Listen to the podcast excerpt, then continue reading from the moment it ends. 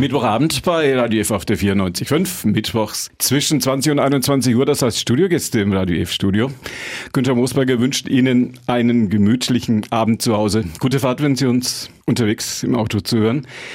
Heute können wir unsere Vorrede ganz kurz halten. Wir sprechen über etwas, das Sie alle kennen. Wir sprechen über die Blaue Nacht. Blaue Nacht 22 am 6. 7. Mai wird soweit sein. Bei mir heute die Organisatorin der Blauen Nacht, Simone Ruf.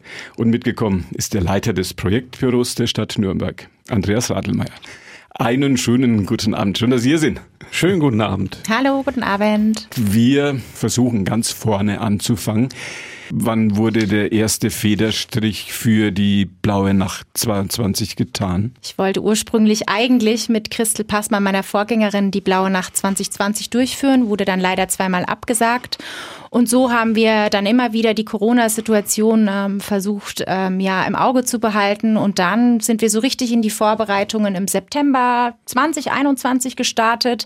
Und dann läuft das Rädchen und jetzt stehen wir heute hier und sprechen über unser Programm und all das, was die letzten Monate passiert ist. Das Corona-Fragezeichen hing noch lang über der Blauen Nacht 22? In der Tat, als wir im Herbst ja, für uns beschlossen haben, wir wollen zu unseren regulären Formaten zurückkehren, also neben der Blauen Nacht ja auch Badentreffen und Klassik, Open Air und so weiter, war zu dem Zeitpunkt völlig unklar, in welcher Form wir die Blaue Nacht 2022 durchführen können. Wir wollten es aber unbedingt machen, weil wir der Meinung waren, äh, dass es der Stadt und auch uns gut tut. Inzwischen hat sich ganz, ganz viel in Wohlgefallen aufgelöst, äh, wie wir alle wissen. Rückblickend ähm, können wir sagen, wir, wir haben uns richtig entschieden. Blaue Nacht ohne jede Restriktion in diesem Jahr. Wir haben uns natürlich Anfang April sehr gefreut, dass da die letzten äh, ja, Einschränkungen gefallen sind, äh, sind aber natürlich immer noch vorsichtig und empfehlen auch dem Blaue Nacht Publikum in den Häusern Maske zu tragen.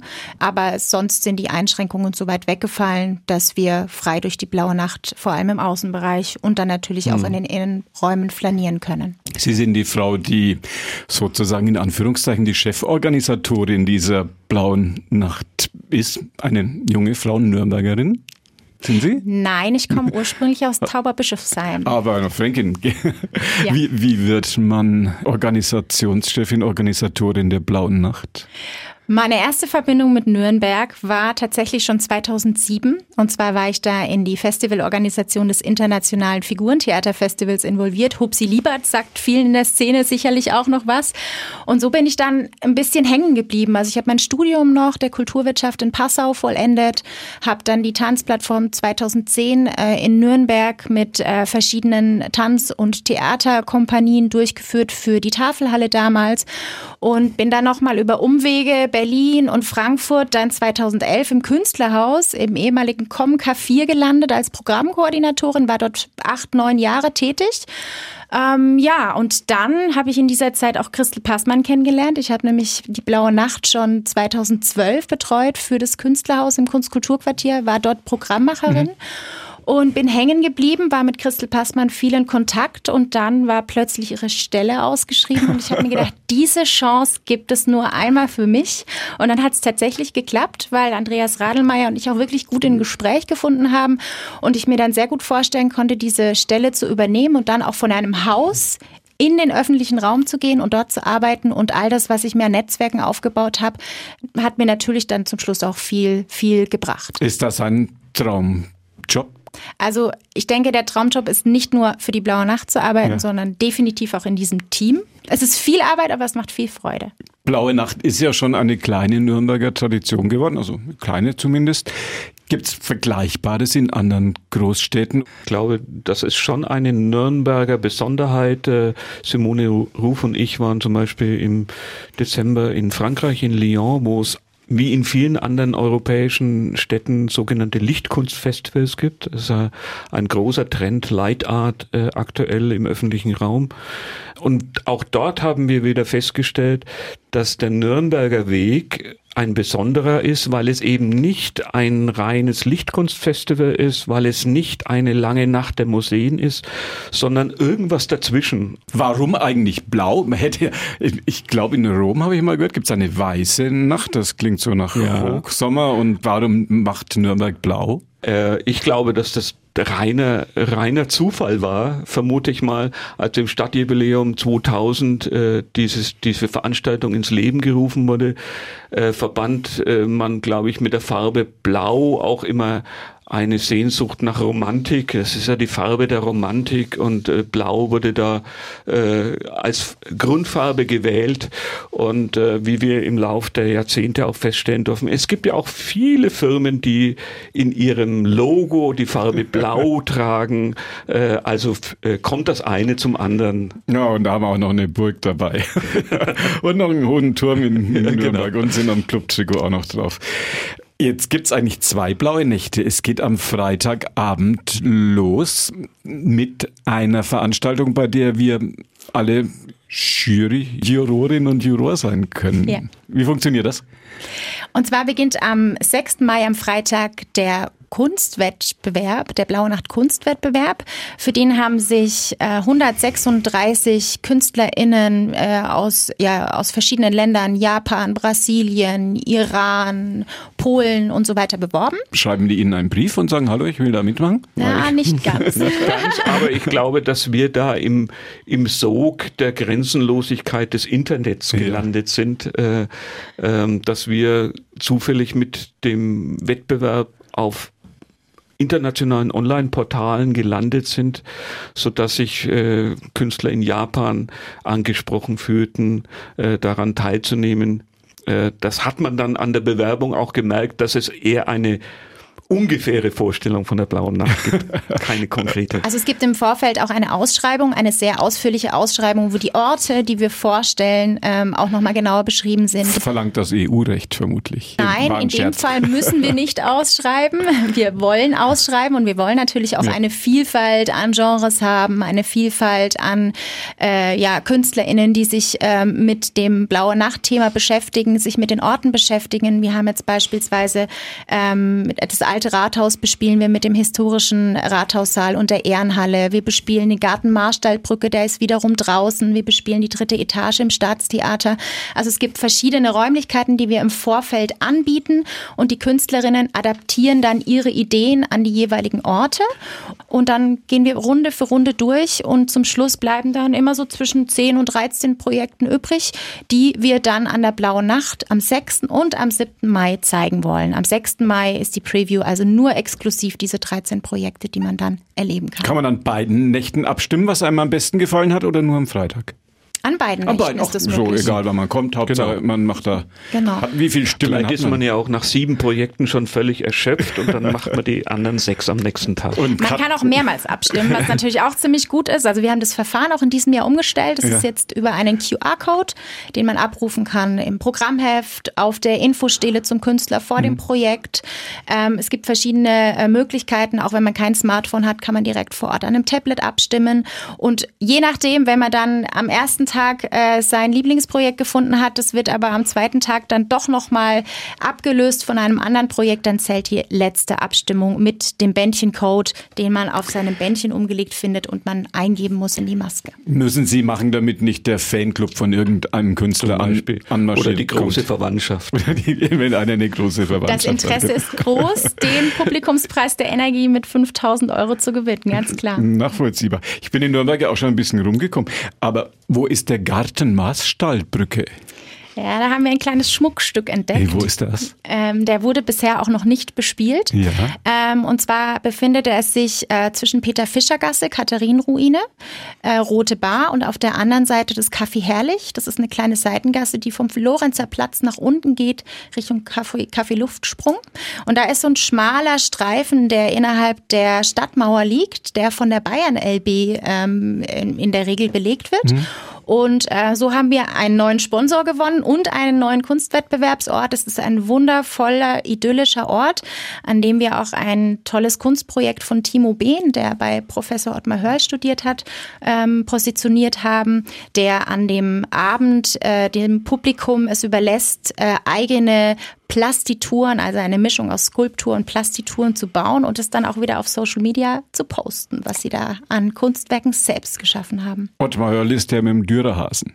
Genau, genau. unter anderem, unter, unter vielen anderen unter Figuren. Vielen, ja, ja, alles, was, ähm, was hübsch aussieht und aus Plastik ist, hat der frühere, der Chef der Akademie der Bildenden Künste Präsident so, der Prä genau, Präsident, Jahre Präsident. Greta Thunberg ist jetzt sein neues Objekt. Kann man das schon angucken? Ja, in Schweinfurt. Ottmar Hörl macht Greta Thunberg? Ja. ja. 80-fach habe ich gelesen. Die neueste Oder, Ausstellung. Wenn man im Internet reinschreibt, Ottmar Hörl, Greta Thunberg, dann gibt's eine, ja, kann man das genau. angucken. Ja. Und vielleicht nächstes Jahr in Nürnberg. Ah ja, ja dann steht es bei irgendeiner Galerie wahrscheinlich ohnehin im Schaufenster.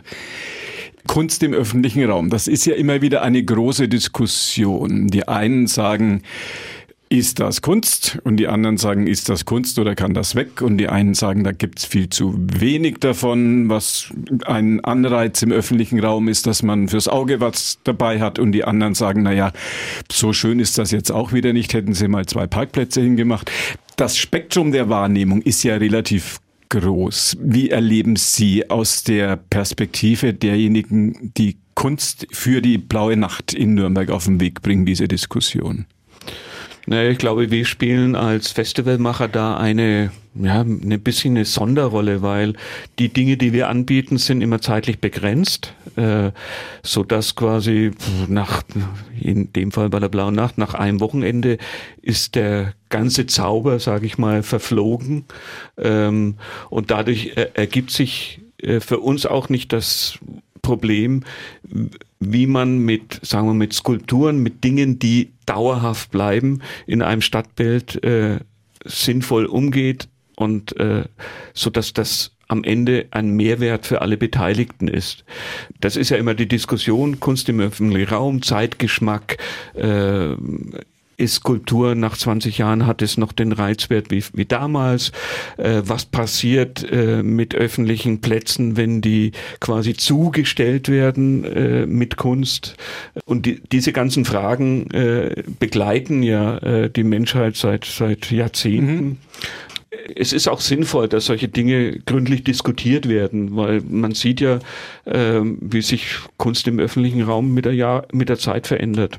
Könnten Sie sich vorstellen, dass zum Beispiel das Gewinnerobjekt der Blauen Nacht, dass man das mal über ein paar Monate in der Stadt behält? Können Sie sich das vorstellen? Generell natürlich. Und es ist natürlich auch so, dass vieles ja auch mit Licht, mit Sound funktioniert, was jetzt vielleicht auch gar nicht mal immer so sichtbar ist, sondern für einen Moment sichtbar ist. Oder manches ist auch performativ, was fünf über fünf, sechs Stunden funktioniert, aber jetzt nicht äh, über Wochen hin funktionieren würde und dann auch den Zauber verliert. Deswegen ist es, glaube ich, einfach das Schönste, wenn man sich auf diese zwei Abende fokussiert und, äh, und da die, die Kunst im öffentlichen Raum wahrnimmt. Und was natürlich den Menschen besonders viel Freude immer macht, ist bei Kunst im öffentlichen Raum, wenn man was Interaktives hat. Also da hat man die Menschen dann immer ganz schnell mit einer mit einem Interesse dabei, wenn man was Interaktives ähm, produziert und es mit Kunst verbindet. Sind dann vermutlich auch die Favoriten, wenn es um den Jurypreis geht? Na, da erlebt man immer erstaunliche Überraschungen und das ist das Schöne daran. Also ähm, das ist natürlich auch das Tolle, wenn äh, fünf oder zehntausend Menschen auf einmal Mitspracherecht haben, äh, ergeben sich andere Mehrheiten. So muss das sein. Wer macht die Burg bunt und was wird es am Hauptmarkt geben?